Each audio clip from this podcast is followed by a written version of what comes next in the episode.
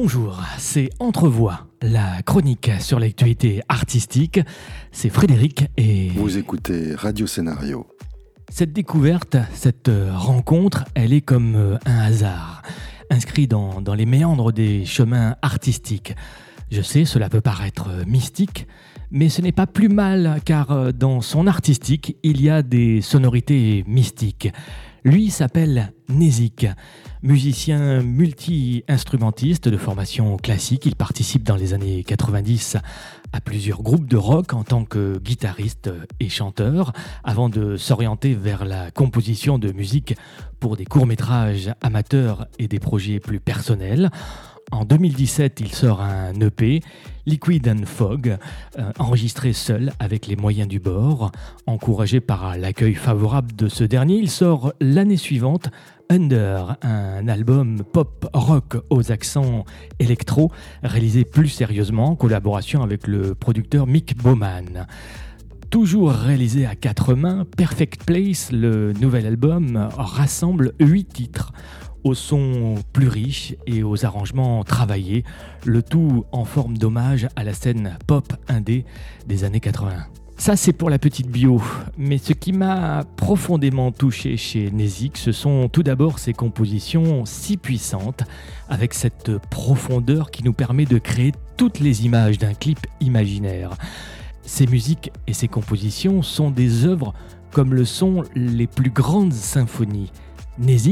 Est pour moi l'essence même des plus grandes musiques de film et j'attends avec impatience le jour où sa musique accompagnera un long métrage. Mais il y a autre chose qui m'a touché chez Nezik, c'est sa façon d'être troublé. Il a chez lui cette euh, humanité que j'affectionne tout particulièrement. Il est vrai, il est sincère, un artiste dans sa plus belle définition. Dans les doutes, les incertitudes et les émois naissent pour moi les plus grands artistes. Nézik est dans Entrevoix. Bonjour Nézik. Bonjour Frédéric. C'est avec un, vrai et grand plaisir que je te reçois.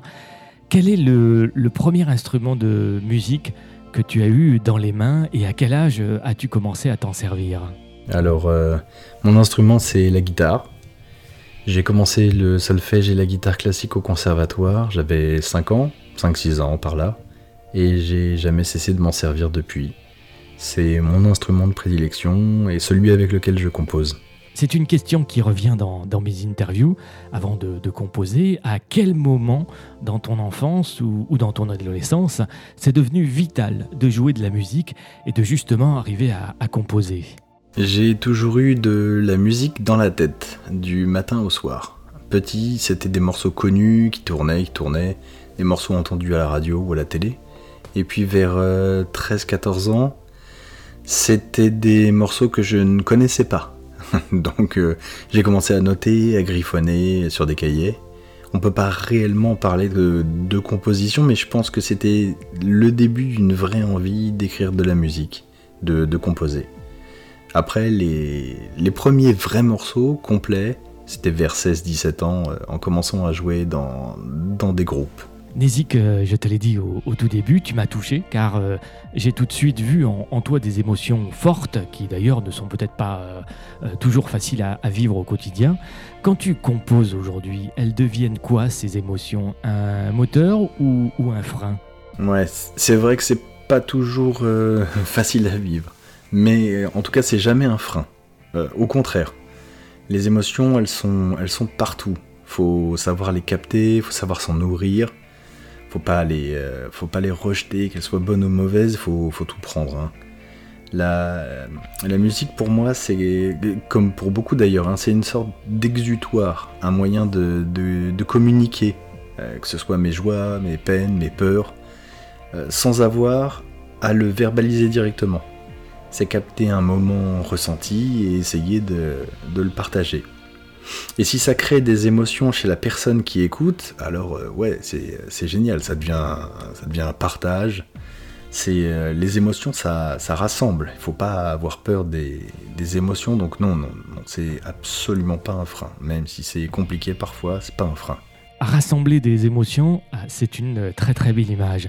Comment as-tu rencontré Mick Bowman avec lequel tu réalises à présent tes albums?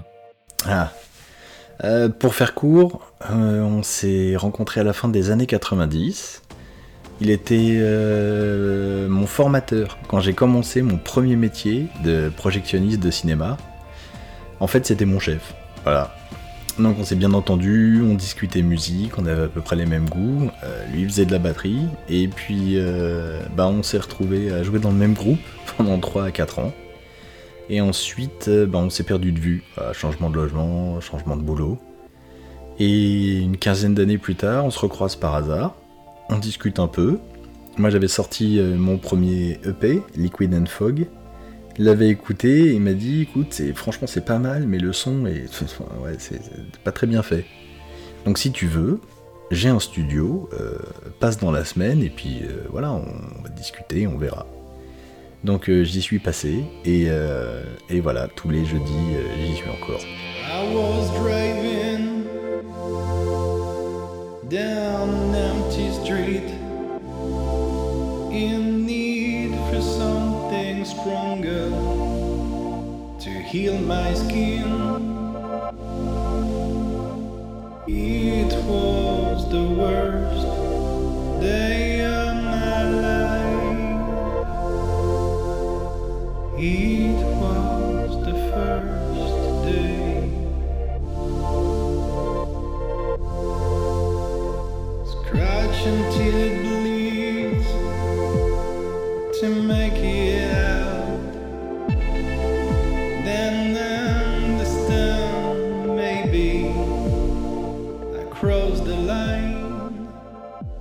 Vous êtes combien à, travailler avec Nezik et quelle est votre façon de, travailler et de partager les différentes phases avec euh, Mick Bowman, qui par exemple écrit, chante ou, compose?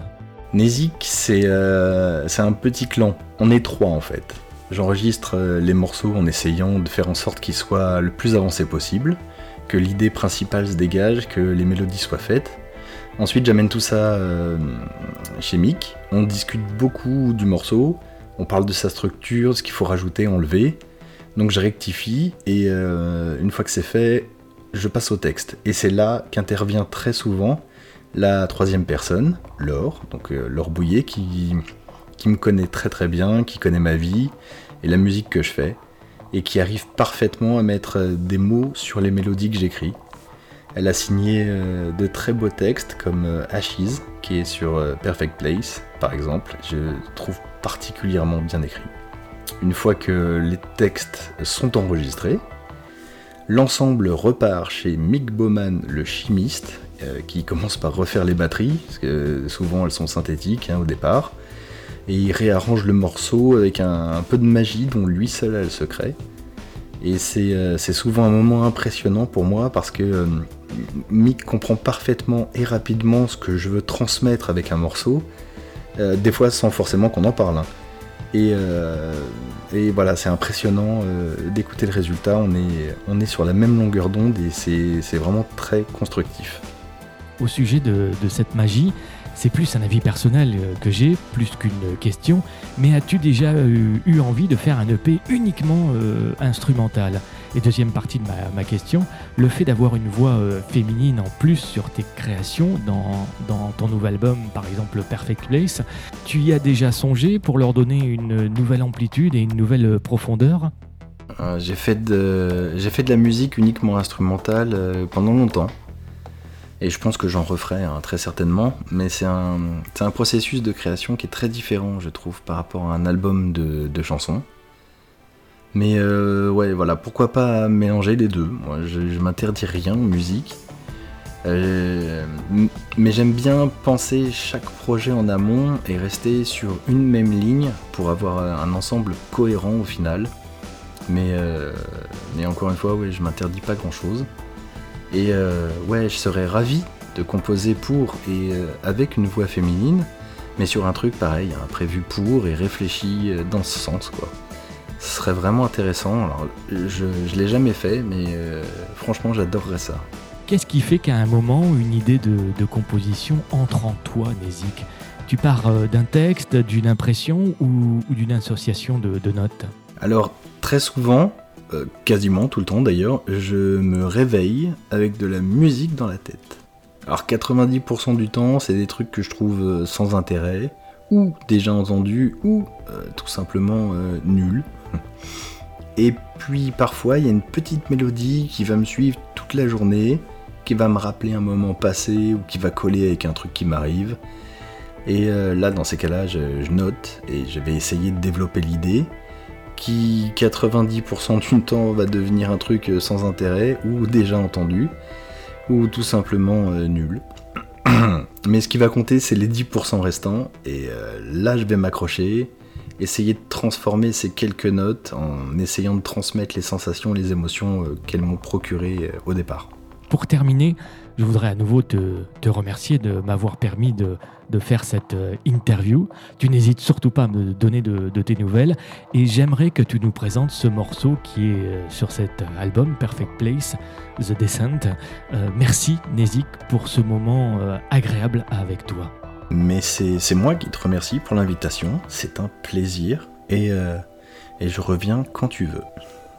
Donc, euh, donc The Descent, morceau d'ouverture de l'album Perfect Place, qui, je trouve, donne le ton du disque, avec euh, ses sonorités très 80-90, et un petit côté nostalgique, parfaitement assumé.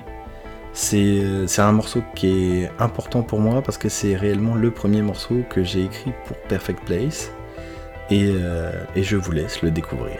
A bientôt.